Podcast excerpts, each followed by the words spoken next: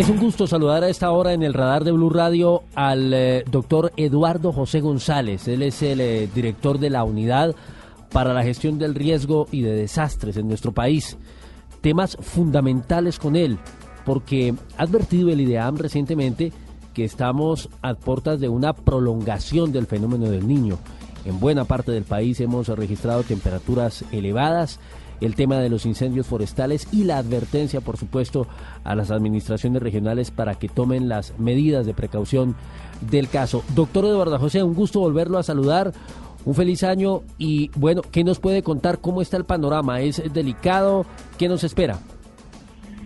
Bueno, muy buenas tardes, supremamente complacido de estar nuevamente con ustedes. También un muy feliz año y tal cual como usted lo dice, nosotros dentro del Sistema Nacional de Gestión del Riesgo tenemos una entidad muy valiosa para Colombia que es el IDEAN.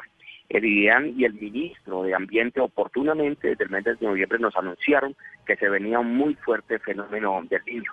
Y estábamos en la segunda temporada de lluvias que se acaba en el mes de diciembre. El 15 de, de diciembre pues comenzó el fenómeno del niño. Esto ha tenido una afectación importante, son, son varios temas los que se eh, afectan. En primer lugar, eh, eh, nosotros tenemos altas temperaturas, escasez de agua en muchas partes, tenemos los incendios forestales, pero para eso nos preparamos.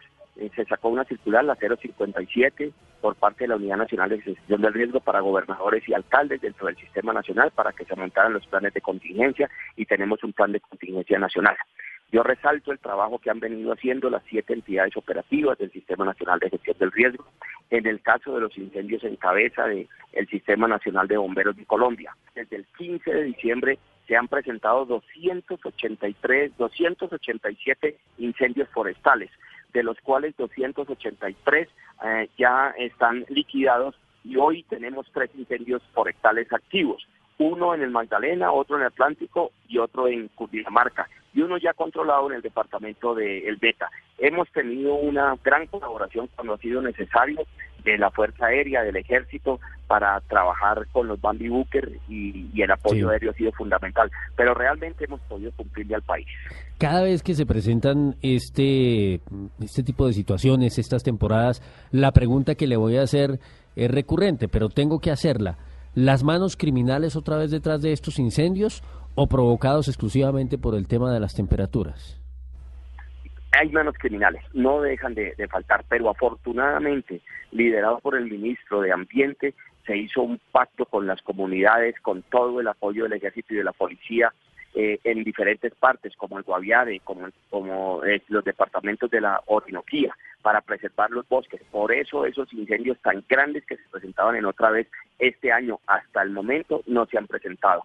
En segundo lugar, todo el plan que se tenía, pues nos ha ayudado enormemente para poder actuar de manera pronta y oportuna. Y yo resalto ese trabajo de los más de 15 mil bomberos entre hombres y mujeres que tienen más de 1.055 máquinas de extinción de eh, incendios que han podido trabajar de manera coordinada y por supuesto el apoyo de la defensa civil, de la Cruz Roja, de la Fuerza Aérea, del Ejército, de la Policía, eh, de la Armada Nacional ha sido fundamental en muchas partes de nuestro país hasta este momento. En medio de la recurrencia que significa tratar estos temas, ¿ha pensado de pronto el eh, gobierno, ustedes desde el sistema de, gestión del riesgo, en estimular la denuncia? para que justamente las personas que sin tener conciencia de los daños, de las implicaciones, generan estas conflagraciones, digo, para perseguirlos, para judicializarlos, porque no sé, digamos, penalmente si hay algún tipo justamente para castigarlos. Claro que sí, indiscutiblemente cuando se coge una persona que está haciendo incendios provocados, pues los castigos se, eh, se dan y eso fue uno de los puntos que el ministro resaltó desde el mes de noviembre, eh, la persecución, digamos así, a estas personas que tanto daño le hacen. Y es que acuérdense que aprovechan la temporada de inviernos para, hombre, desafortunadamente meterle a candela a los bosques tropicales para después sembrar cultivos ilícitos, pero con la campaña tan grande que ha venido por parte del gobierno, pues indiscutiblemente esto ha disminuido. ¿Valdría la pena pensar en recompensas o eso ya es muy aventurado, es ir muy lejos?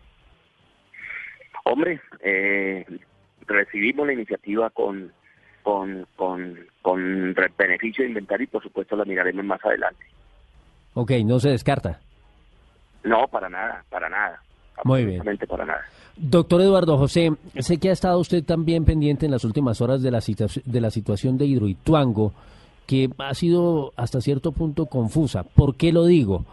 Porque se supo de la socavación, es decir, del hueco, por llamarlo de la, manera más eh, eh, práctica posible, que se encontró en el cuarto de máquinas. Luego eh, se advirtió que había 72 horas para eh, dar a conocer un informe acerca de las conclusiones de esa situación, pero el gobierno nacional, claro, desde un punto de vista preventivo muy plausible, emitió un comunicado en el que nos dejó un poco inquietos porque activó nuevamente el puesto de mando unificado, se hablaba de las alertas a las comunidades, de lo que podía pasar eh, hacia adelante. Eso preocupó y ya luego vino el mensaje del gerente de Hidroituango diciendo que no había nada de qué inquietarse, de qué preocuparse. Usted que estuvo en la zona y que estuvo haciendo la valoración de, de estos hechos, ¿qué nos puede contar? ¿Nos quedamos tranquilos? ¿No va a haber riesgo en Hidroituango? Correcto, esa es la gran conclusión. Inmediatamente se tuvo un primer informe donde se estaban haciendo unas perforaciones y se, se detectó este hueco, por decirlo así, esta cárcava, inmediatamente le, le transmitieron a DAN, al Ministerio de Ambiente, la preocupación. Eh, por supuesto, la reacción del gobierno y del sistema fue inmediata. Activamos mm, el puesto de mando unificado, que nunca se ha desactivado. Nosotros hemos tenido 27 reuniones a lo largo de todo este, este tiempo, desde el 7 de agosto semana a semana venimos haciéndole seguimiento y acompañamiento. Acuérdese que la labor nuestra como gobierno nacional es complementaria y subsidiaria. Y el día de hoy, ante las informaciones que se tenían, se realizó el Consejo Departamental de Gestión del Riesgo en la ciudad de Medellín. Ahí estuvimos presentes, estuvo presente el ministro de Ambiente, la ministra eh, de Minas y Energías encargada, estuvieron eh, presentes el, el eh, consejero presidencial, estuvo presente la Unidad Nacional de Gestión de Riesgo y muchas entidades. El gran resultado fue un informe técnico que se presentó, eh, que queda como constancia en el Consejo Municipal, en el cual se dice que lo que se ha encontrado no tiene ningún tipo de riesgo a este momento mm, para el caso de la, de la presa. Eh, ante eso, se, se, determinó en el Consejo de no aumentar el nivel de alerta que se tiene, de dar el parte de tranquilidad y por supuesto seguirlo monitoreando permanentemente, porque en la otra semana se vienen dos eventos importantes. El primero es la cierre de la de una de, de, de las compuertas, que mm. lo más probable se puede hacer el, el, miércoles, pero hoy por hoy la gran conclusión es esa, se, no se aumenta el nivel de riesgo y respecto al informe que nos dieron los técnicos, pues podemos dar un parte de tranquilidad. Sin embargo, seguimos en permanente monitoreo porque en cualquier momento puede cambiar la situación y ahí estaremos informando. Y hemos programado este domingo un puesto de mando unificado allá en el sitio al cual vamos a asistir. Ah, bueno, mañana entonces estamos pendientes de esa situación.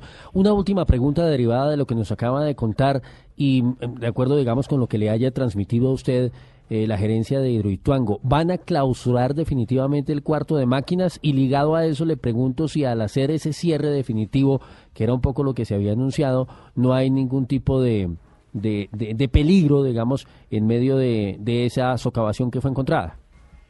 Estas obras de esta magnitud siempre tienen riesgos y siempre se tratan de minimizar. Ellos han venido haciendo un trabajo muy técnico, muy curioso, con mucha asesoría y lo que se va a hacer es cerrar una de las compuertas eh, el próximo miércoles mmm, y, con el, y en el transcurso de un tiempo tratar de cerrar la otra. Eso tiene una cantidad de, de componentes técnicos que han venido analizando, que han venido trabajando y sobre todo que han venido preveniendo. Esperemos que todo salga bien y por ahora mantenemos el mismo nivel que se tenía.